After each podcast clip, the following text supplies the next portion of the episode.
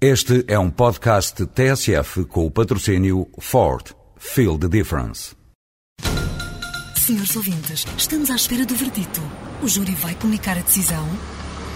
Já está. A decisão foi tomada. O Ford S-Max foi considerado o carro do ano de 2007. Ford S-Max. Sinta a diferença. O júri sentiu. Ford. Feel the difference. Era uma vez dois irmãos guerreiros. A Matança dos Távoras. Primeiro quadro.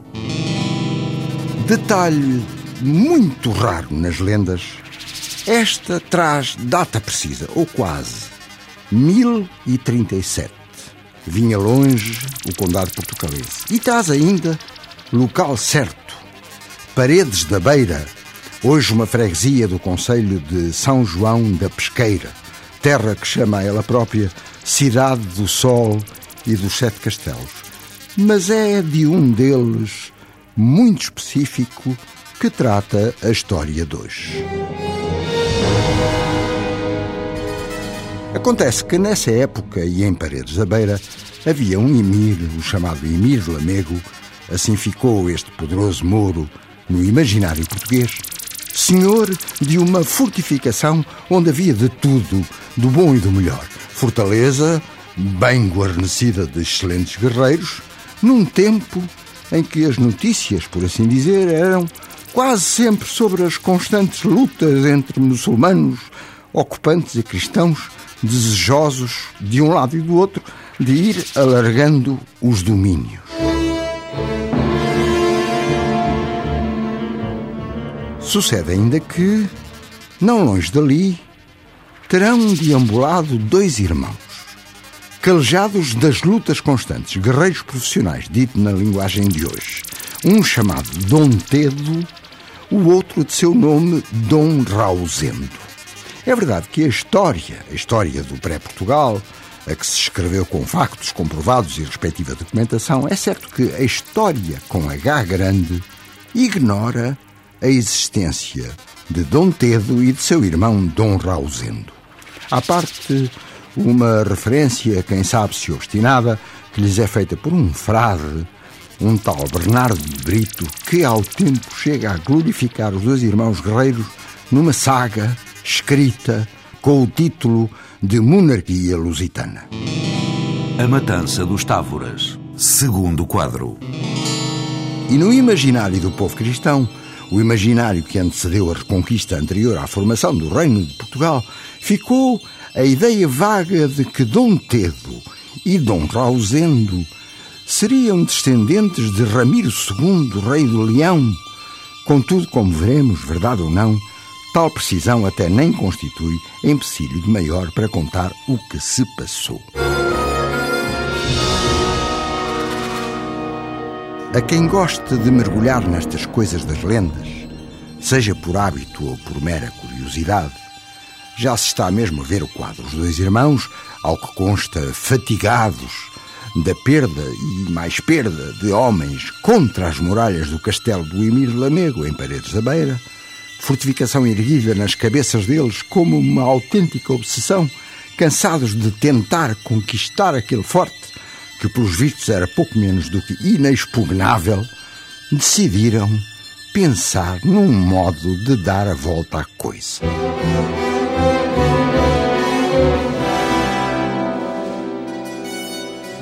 Ora, em verdade, em verdade vos digo, para usar com alguma ironia a linguagem evangélica, naquele tempo aproximava-se a noite de São João, noite que funcionava de dois modos diferentes, consoante vista e vivida por mouros ou por cristãos. Para os católicos, a noite de São João, que ao tempo ainda não tinha nem martelinhos de plástico nem alho porro, era a devoção e a homenagem ao santo evangelista. Coincidência? A noite de São João, não sendo nada de santo, é claro, para a gente árabe, era mais a festa em que eles assinalavam o final do ciclo primaveril. A Matança dos Távoras. Terceiro quadro.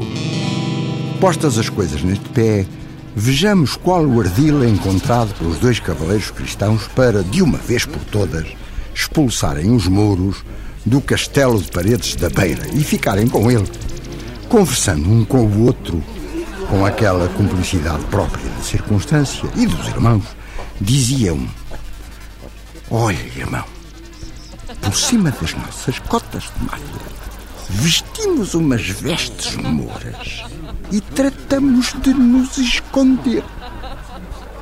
É, e se um disse mata, o outro disse logo esfola, mais ou menos assim. É isso, meu irmão. E enquanto os mouros se alargam na festança e vão, como de costume, mergulhar nas águas do rio Távora, nós. Nem era preciso dizer mais nada. Tudo é encaixado num sutil. Não vai a mal, vai a bem. O resto conta-se em poucas palavras, ainda que em pleno terrível som de espadeiradas e mais espadeiradas, que não tarda, os muros nem sonhavam o que estava para lhes acontecer. E então, meio disfarçados, como vimos, os dois irmãos escondem-se por trás de uns panedos, deixando os mouros incautos na alegre folgança, em correria para as margens do rio Távora quando a distância que os separava, os muros, do castelo se torna, enfim, conveniente, um dos irmãos, Dom Tedo, precipita-se com os homens deles contra as portas imprudentemente escancaradas da muralha desprotegida.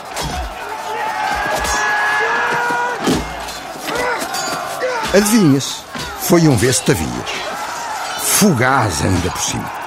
Os poucos habitantes do castelo, surpreendidos e, sobretudo, indefesos, iam caindo como tordos às investidas dos cavaleiros cristãos, enquanto, não longe, no rio Távora, o cavaleiro Dom Rausendo arremetia ele próprio contra as margens e as águas, cheias de gente moura, em festa.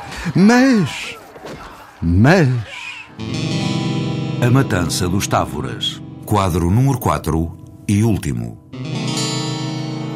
Os mouros mesmo em alegre estardalhaço e semi-mergulhados nas águas do Távora, não eram gente para brincadeiras. Desse modo, não nos espantemos de que, no meio da refrega, Dom Rosendo desata aos gritos pela ajuda urgente do irmão. Dom Tedo! Dom Tedo! Vindo aqui depressa com vossos homens! Ou Dom Tedo, já senhor do castelo, Ainda ouviu lá longe o chamamento aflitivo do irmão? Ou alguém lhe levou, correndo, o pedido em aflição? O certo é que Dom Tedo apareceu rapidamente junto à margem do rio Távora. E então, de tanta água tinta de sangue de tantos miles e miles de mouros destroçados, ficou marcado o lugar como o lugar da matança de Valdamil nem mais a propósito. O povo é mesmo sábio. Conta a tradição que após a batalha, melhor dito, após a chacina, os dois irmãos adotaram o apelido de Távora por causa do rio. Isto em pleno século XI, o que, como é bem de calcular, não tem nada a ver com a outra tragédia dos outros Távoras. Esses os do futuro Marquês de Pombal que havia de vir em pleno século XVIII. São os estranhos confortes da vida de uma nação. Moral da história: a ação é filha do pensamento.